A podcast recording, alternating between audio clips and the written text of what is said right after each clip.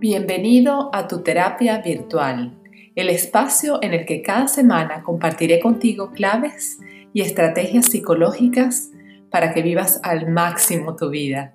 Mi nombre es Janet Cardoso, soy psicólogo clínico y quiero invitarte a que te mantengas atento.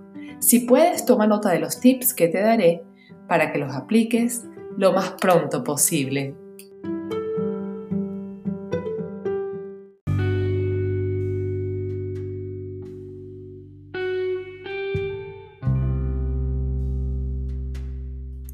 Hola, hoy te voy a hablar sobre relaciones tóxicas, un tópico bastante complicado, muy frecuente y del cual muy pocas veces hablamos.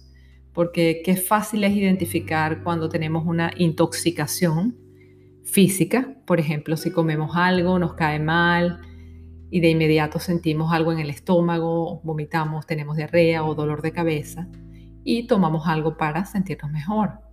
También nos parece como sencillo detectar cuando hay algo en nuestro ambiente que genera toxicidad, como por ejemplo si llegamos a un lugar nos causa como asfixia, nos huele algo mal, algo está pasando aquí, es el ambiente que genera esa toxicidad. Pero ¿qué nos pasa cuando estamos en una relación tóxica? Lo que pasa es que no logramos identificarlo. Puede ser que nos sintamos mal, pero no sabemos por qué. Y esto es debido a que una de las principales características de las relaciones tóxicas en general, sea con quien sea, es que los que la sufren no se dan cuenta. Y yo lo sé en carne propia porque lo he vivido. Hace muchísimo tiempo tuve una relación que fue muy dolorosa, donde estaba involucrada afectivamente y era muy tóxica. No puedo echar la culpa porque se trataba de dos personas donde las dos teníamos dependencia y codependencia. Pero lo importante es poderlo superar aprender. Yo los llamo maestros de mi vida, todas aquellas personas, no solamente en mis relaciones de pareja, en mis amistades, sino también con relaciones de trabajo, relaciones ah, que uno conoce, son cercanas o que tienes que ver todos los días y me ha costado mucho identificar, pero cada vez afino más mis antenitas emocionales para detectar personas tóxicas y no involucrarme mucho. Así sean familia, trato de distanciarme y poner ciertos límites. Pero vamos a definir qué es una relación tóxica. Una relación tóxica es aquella interacción donde es disfuncional. ¿Por qué es disfuncional? Porque puede ser que haya afecto, amor, pero una de las personas o ambas, yo pienso que ambas generalmente, se hacen daño consciente o inconscientemente, porque mucha gente te dirá, pero es que yo lo amo, pero lo manipula. Y esto pasa de una manera consistente, constante, casi diaria. No es que ocurrió una vez en la vida y más nunca ocurrió, porque entonces no tendría un impacto en nuestras vidas. Pasa constantemente y entre esas personas, vamos a ponerle entre esas dos personas, se da una dinámica psicológica complicada, difícil de resolver a menos que uno se separe de esa persona, lo puede ver realmente más claro. Mucha gente que está alrededor lo puede ver fácilmente, pero los que están involucrados están como ciegos. Hay muchos juegos de manipulación mental, de dependencia, de codependencia, y al final terminan muy mal estas relaciones. Cualquiera que sea esta relación, no siempre son de pareja, aunque son las más comunes. Puede ser una relación entre un jefe y un empleado, entre compañeros de trabajo, entre hermanos, padres e hijos, muchas, muchas, donde haya personas puede haber una relación tóxica. Pero la más común, como les acabo de decir, es entre parejas. Y el final termina generalmente en un abuso o maltrato emocional. Terminan muy mal las personas. Desde el punto de vista psicológico, psicológico quedan muy dañados, heridos. Y muchas veces termina también en abuso físico. Puede terminar. Entonces, claro, dependiendo del tipo de relación va a haber mayor riesgo y mayor peligro de toxicidad. Por ejemplo, si la cercanía es entre padre e hijo, hay mucha, mucha cercanía física, conviven todos los días y va a ser más intenso, más intenso el grado de toxicidad y aumenta el riesgo de peligro desde todo punto de vista, Como les dije, la mayor parte o la que yo veo generalmente es la parte emocional, pero también puede estar involucrada la parte física, espiritual. La gente queda muy dañada emocionalmente. Hay muchas heridas que curar después. La mayoría de las personas cuando están en estas relaciones, ¿por qué no lo ven? Porque son relaciones donde puede haber un afecto involucrado, están cargadas de, mucha energía, pero generalmente es una energía como que se siente negativa. Hay mucho miedo, hay adrenalina, hay como un, un temor, un temor en esa relación que no se sabe discriminar por qué, pero son tormentosas, te roban energía, esa es una de las características principales. Tú estás al lado de esa persona y tú sientes que como que te está quitando fuerza, que te quita energía, te quita alegría, hay personas que te dan alegría, que tú te acercas a ella y ni siquiera hablan y con su actitud, son sonrisa, te generan energía, te dan fuerza. Pero en el caso de las relaciones tóxicas, cuando estas personas están cerca, te roban energía. Es terrible, o sea, se siente pesado, cargado. Y las personas tienden a mantener estas relaciones de pareja, de trabajo, etcétera, por temor a las consecuencias de romper esta relación. Yo creo que así como les conté mi caso, la mayoría de las personas en algún momento de su vida se han topado con algún tipo de esta relación. Es lamentable, pero es muy frecuente. Y la mayoría de las veces no entendemos cómo fue que llegamos ahí hasta que salimos. Y tú dices, pero ¿cómo llegué aquí? Y por eso les quiero comentar cuáles son las diferentes razones por las que la mayoría de la gente llega a una relación tóxica. Tengo siete razones. La primera es un patrón de relación tóxica desde la niñez. Personas que desde que son pequeños ven a sus padres en completa toxicidad. Eso les genera una intoxicación también a ellos están acostumbrados a un tipo de comunicación que no es sana y van creciendo y creen que esa es la vía, que esa es la mejor manera de relacionarse. Número dos, una incapacidad para poner límites. Personas que no son asertivas se ven involucradas en este tipo de interrelación y no saben cómo salir porque no pueden poner límites. Número tres, el miedo a la soledad gente que prefiere estar en una relación que le hace daño a estar solo.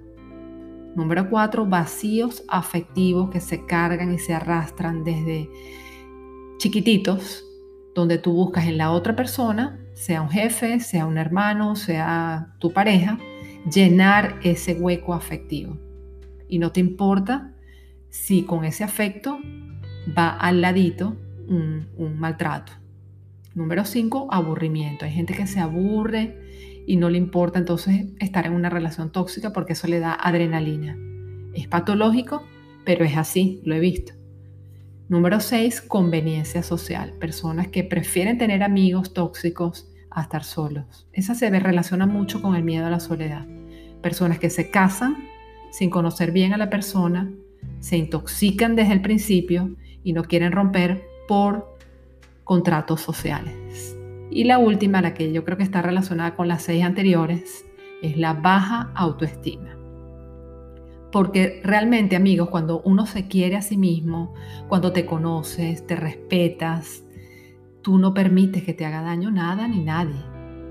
Pero como es, es muy, muy sutil los maltratos en las relaciones tóxicas, no estamos hablando de un maltrato físico, de un abuso, digamos que te peguen, es, es difícil de reconocer, que poco a poco te van controlando, que poco a poco te van dejando mm, sin poder. Entonces vamos a hablar de cuáles son los tipos de relaciones tóxicas más frecuentes. Eh, son también, hay muchas. Incluso estaba leyendo en un artículo que hay 22 tipos de relaciones. Yo agarré las siete más frecuentes. La primera, la más común, que todos tienen alguna idea porque o lo han vivido o lo han visto, es el vínculo de control, donde una de las personas integrantes de esa díada o relación quiere dominar a la otra persona. Número dos, también común, esta la viví yo, es dependencia, codependencia.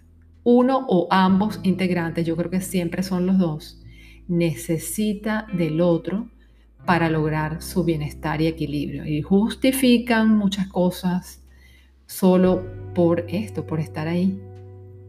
La idealización es el número tres, un tipo de relación donde las dos personas hacen como un contrato mm, tácito, sin hablar de que la relación es perfecta, que, no tienen defecto, que una de las personas es maravillosa o que la relación es perfecta, cuando en el fondo no es así.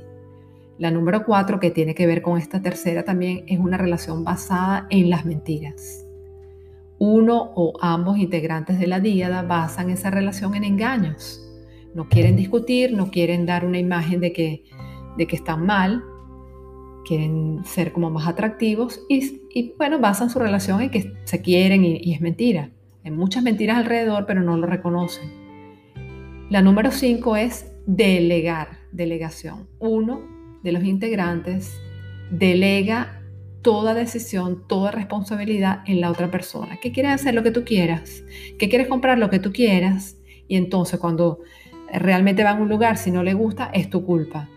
Entonces hay una dinámica ahí complicada de, disolver porque aparentemente se están complaciendo, pero hay un, no hay, no hay una, igualdad en esa relación.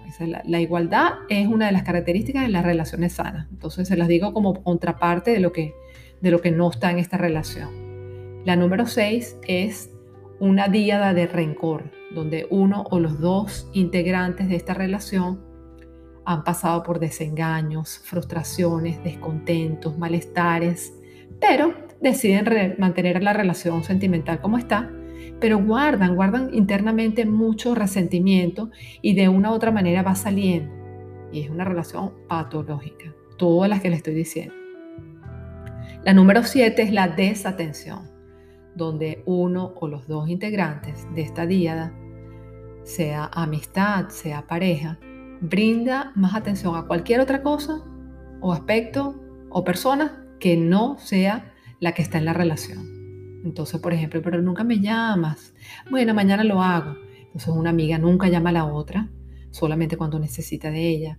O la pareja siempre es más importante el trabajo o otra cosa que la pareja como tal. Entonces, son los siete tipos de relaciones tóxicas más frecuentes. Como, como les dije antes, hay muchas más, pero yo les trato de, como siete es mi número preferido, yo trato de colocar como las siete más importantes. Entonces, ¿qué pasa? Si estás en una relación y quieres saber si es tóxica porque te sientes mal, pero no sabes realmente si será por otra cosa, si será por porque no lo quieres, porque ya pasó el amor o no hay pasión, o esto es en el caso de una pareja, pero o una amistad, por ejemplo, sientes que esa persona te quita energía y no sabes por qué, no estás seguro si es tóxico o no, te voy a dar siete maneras como tú puedes identificar, reconocer la toxicidad. Número uno, sientes que no puedes ser tú mismo o no tú misma. Sientes que tienes que ser diferente a como tú normalmente eres para agradar o para que la otra persona te acepte. Eso es horrible. Número dos, cada vez por esta relación que tienes de trabajo, de amistad, de familia, cada vez tienes menos número de amigos y apoyo y esta otra persona quiere que solamente él o ella sea, sea tu apoyo. Entonces eso restringe tus relaciones sociales y te vas quedando solo o sola. Número tres, tienes miedo. El miedo define las relaciones tóxicas. Y por el contrario, lo que define una relación sana es la paz y tranquilidad que se siente. Bueno, este miedo, les digo, es que tú antes de estar en contacto con esa persona, durante el contacto con esta persona o después de haber estado con esta persona, tú sientes miedo. Antes porque, ay, mío, ¿qué va a pasar? Durante porque te sientes tenso o tensa y después por toda la energía que te ha robado. Número cuatro, no quieres estar mucho tiempo cerca de esa persona, quieres evitarla, pero a la vez no puedes estar mucho tiempo sin ella. ahí está la, la relación complicada, pues la dinámica psicológica, que es querer y no querer, lo quiero o lo amo, pero no quiero, me encanta mi trabajo, pero a la vez no puedo estar en mi trabajo. Ese tipo de comentarios llaman la atención cuando es tóxico. Número 5, evitas hablar de ciertos temas. Por ejemplo, si es de pareja, tú evitas hablar de, de lo que has gastado o dónde estuviste o cómo te sientes. Entonces, realmente en una relación sana, tú no quieres evitar temas, tú quieres hablar de todo con tus amigas, te sientes cómodo. En este caso, no. Número 6, te sientes culpable. Siempre hay una culpabilidad ahí, pendiente, algo que te genera como insatisfacción. Sufres por eso, hay un desgaste emocional y no sabes cómo romper esa culpabilidad. Y número siete, cada vez te sientes menos que, los demás, porque no tienes libertad, porque sientes que no puedes tú solo o tú sola. Estas siete características te pueden servir para identificar dentro de ti mismo o de ti misma cuando estás involucrado, involucrada en una relación tóxica de cualquier tipo. Entonces, ahora que ya puedes identificarlo, ¿cómo salir? ¿Cómo salir? Esta es la parte más difícil porque mucha gente se mantiene rompiendo, entrando, rompiendo, entrando, lo dejo, vuelvo, lo dejo, vuelvo. Entonces, este círculo vicioso tiene que romperse de alguna manera. Entonces le voy a dar las siete claves para salir de una relación tóxica, incluyendo trabajos tóxicos, amistades tóxicas, familiares, hijos, parejas, etcétera, etcétera, etcétera. Número uno, tomar conciencia que existe, aceptarlo. Si no conoces e identificas algo, no lo puedes cambiar. Número dos, trabajar ese miedo que te da romper por la soledad, por las consecuencias, por cualquiera que sea el temor que tú tienes, que eso es muy individual, tienes que trabajarlo. Para la número tres, cortar. Aquí esto de que no, él va a cambiar, no, pobrecita ella, no, no, no, no. Corta. Si esto ya tiene tiempo, tienes que distanciarte física y emocionalmente. Por supuesto, si eres un hijo, una hija y dependes de tus padres, eres menor de edad, es más, es diferente. Pero en este caso, si eres un adulto, distánciate. Número cuatro, haz mucha introspección. ¿Por qué llegaste ahí? ¿Por qué permitiste en tu vida que llegara ese maltrato? Que te dañaran desde cualquier punto de vista. Porque recuerda, en la relación hay dos personas no puedes echar la culpa al otro ni tampoco te la puedes echar a ti. Pero sí es momento de hacer una introspección, ver cuál fue tu parte y, número cinco, sanar la herida emocional que ha dejado esa huella en tu vida, que ha dejado esa relación, que ha dejado el saber que tú tuviste parte, responsabilidad y soltar. Número seis, aumentar tu autoestima. Ahora que sabes que que vales, que, pudiste salir, cortar, tienes que incrementar el valor de ti misma, de ti mismo.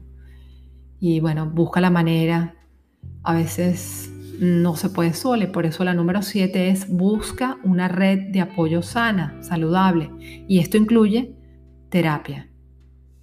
Yo siendo psicólogo tuve que buscar terapia porque no podía terminar sola y me sirvió muchísimo. Siempre la psicoterapia ayuda a sanar esas heridas, a aprender de lo que te pasó, a soltar. Entonces, si todavía no has estado en ninguna relación o estuviste en alguna como me pasó a mí, no una vez, varias, vamos a hablar de cómo evitar volver a caer. Tienes que mantenerte conectado o conectado contigo mismo. Si tú te conoces, te respetas, estás como que todos los días tienes la oportunidad de estar a solas contigo, de conocer quién eres, quién es tu centro, Dios, el universo, qué te, qué te fortalece, sabes lo que quieres, a dónde vas, qué te gusta, qué no te gusta, qué puedes aguantar y qué serías incapaz de tolerar. Te respetas y respetas a los demás, vas afinando tu GPS interno que son nuestras antenitas emocionales, como tu corazón, qué te dice tu corazón cuando estás con las personas. De esa manera puedes activar cualquier alarma. A mí me pasa, a mí me pasa con frecuencia, que estoy con alguien, pi, pi, pi, pi, una alarmita, que digo, oh, oh, aquí está pasando algo y veo, veo que la persona puede ser que esté tóxica, que esté culpabilizándome de algo que nada que ver, que esté devaluándome y piense que me va a afectar. Entonces siempre evalúa cómo te sientes delante de esas personas.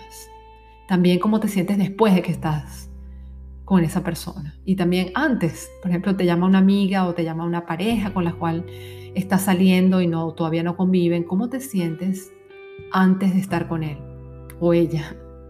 Porque usualmente las personas tóxicas tienen una carga muy fuerte porque no han trabajado su parte emocional. Entonces la quieren como derivar, proyectar en otra persona. Y esa energía, esa energía que es muy fuerte, genera confusión en las demás personas cuando uno mismo no se conoce. Entonces es importante que evalúes qué buscas en tus relaciones. ¿Buscas llenar un vacío? ¿Buscas ah, compartir realmente con los demás? Cuando digo compartir es entre iguales. Yo te doy, tú me das, es un intercambio. Mucha gente lo que, lo que pasa es que buscan su media naranja para llenar un vacío, no para estar entre iguales, como tú a tú. Entonces hay gente que, que yo le pregunto, ¿qué es lo que quieres realmente? O sea, una relación que te dé miedo, que sigas con ese miedo constante, o quieres una relación que tal vez no te lleve adrenalina ni fuegos artificiales a millón, una pasión, pero que te dé mucha paz y tranquilidad y puedas crecer con esa persona. Y eso te lo pregunto a ti. ¿Qué caracteriza a tus relaciones más frecuentes? De amigos, de pareja, de trabajo, de compañeros. ¿Caracteriza la emoción del miedo o caracteriza la, la paz? ¿Y qué quieres que prevalezca en tu vida? Pregúntatelo.